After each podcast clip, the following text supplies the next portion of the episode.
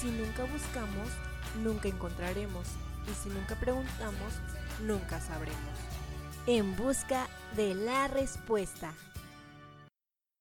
Hola, mi nombre es Andrea Álvarez. Bienvenidos al segundo episodio de En busca de la respuesta.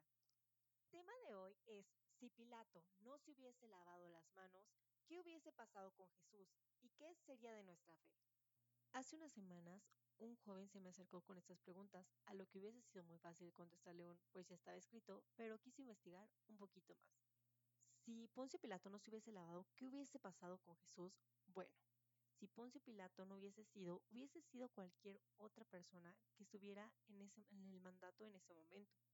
Entonces, pues le tocó a Poncio Pilato, pero aparte, pues también seamos sinceros, o sea, a Jesús, Jesús era el rey de los judíos y se decía llamar así. Entonces, eh, siendo llamándose así, pues oye, le metían como la cizañita, oye, pues es que mira, él se dice ser rey de los judíos y que el único rey que puede ser eres tú, o sea, tú eres el que gobierna, tú eres el que manda. Entonces, pues él decía, pues a lo mejor sí, no sé cuánto. Pero por otro lado tenía su esposa que le decía, hey, hey, no lo mates, no lo mandes matar, por favor, tuve un sueño en el cual pues viví esto, ya no quiero volverlo a vivir porque, o sea, no, era terrible, por favor no lo hagas. Y él dice, o sea, no quiero quedar bien con, con ella, bueno, más bien, quiero quedar bien con ella, pero también quiero quedar bien con ellos, entonces, pues para no yo no tener culpa, pues me lavo las manos y que ya hagan lo que ustedes quieran, pero ya, o sea, yo no quiero ver eh, más con esto, entonces por eso Poncio Pilato se lava las pero realmente fue por el sueño de su esposa Claudia Procula. Eh, entonces también fue una muerte de cruz, pero ¿por qué una muerte de cruz? Este, la muerte de cruz fue pues porque en esa provincia la peor muerte era la muerte de cruz, entonces pues ya al ver, al decir, oye, pues es que él se cree tú, pues tú tienes que hacerlo como, pues mandarlo matar de la peor manera, que pues al final pues Poncio Pilato se lava las manos y dice, pues ustedes háganlo y yo pues yo no tengo nada que ver.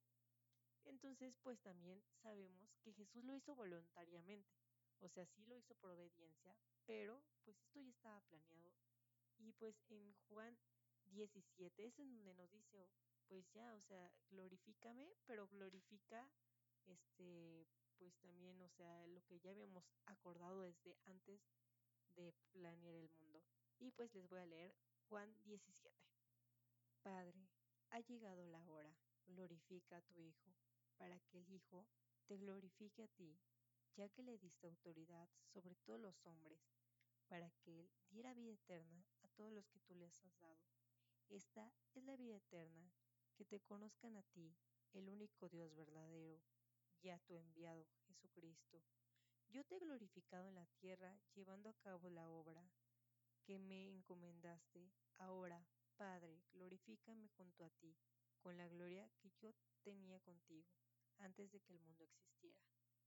Y pues bueno, ya sabíamos lo que Jesús quería y lo que Jesús quería era que pues realmente lo reconociéramos y que supiéramos que realmente había un, hay un Dios que nos dice todos los días, pues, o sea, este mundo es para ti y lo dice en los atardeceres, en los amaneceres, en cada cosa que a veces no nos damos cuenta por la cotidianidad y que en esta pandemia nos ha dejado pues eh, ver es lo bonito y lo bonito del mundo desde los animales hasta pues la creación que ha hecho para nosotros.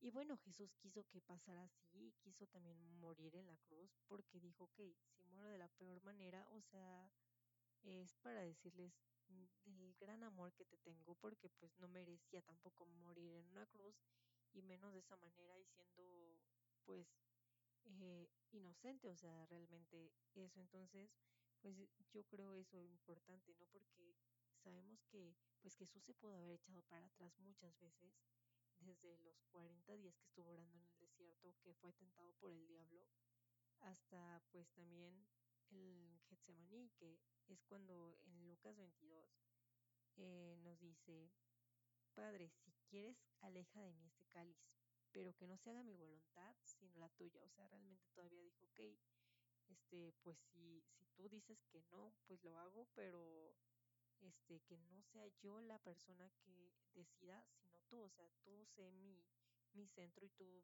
guíame, o sea, si voy a morir y voy a sufrir, que sufra realmente por amor y pues es así, ¿no? Como debemos de vivir en ese amor.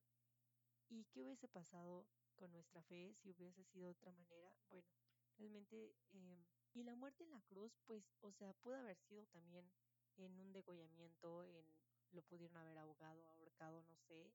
Eh, hay muertes también muy, muy trágicas, entonces pudo haber sido cualquiera. Pero al final, pues, iba a morir por nosotros porque él lo decidió y porque él quiso hacerlo así. Entonces también eso nos enseña a valorar muchísimo y pues nuestra fe, nuestra fe seguiría intacta porque al final hubiese muerto por nosotros y hubiese muerto por amor. Entonces, yo creo que no hay nada mejor que alguien muera por ti por amor y que alguien dé la vida eh, por ti. O sea, realmente es muy raro qué persona da la vida por ti, aparte de a lo mejor tu mamá o alguien muy, muy querido. Pero realmente el decir, oye, ni siquiera me, me hubiese conocido tal vez y dio la vida por mí, eso es fabuloso. Entonces, pues nada, eh, realmente espero que les haya gustado mucho este episodio. Nos vemos la próxima semana con otra pregunta y les mando un beso. Adiós. Gracias por acompañarme en esta emisión de En Busca de la Respuesta. Nos escuchamos en el próximo episodio.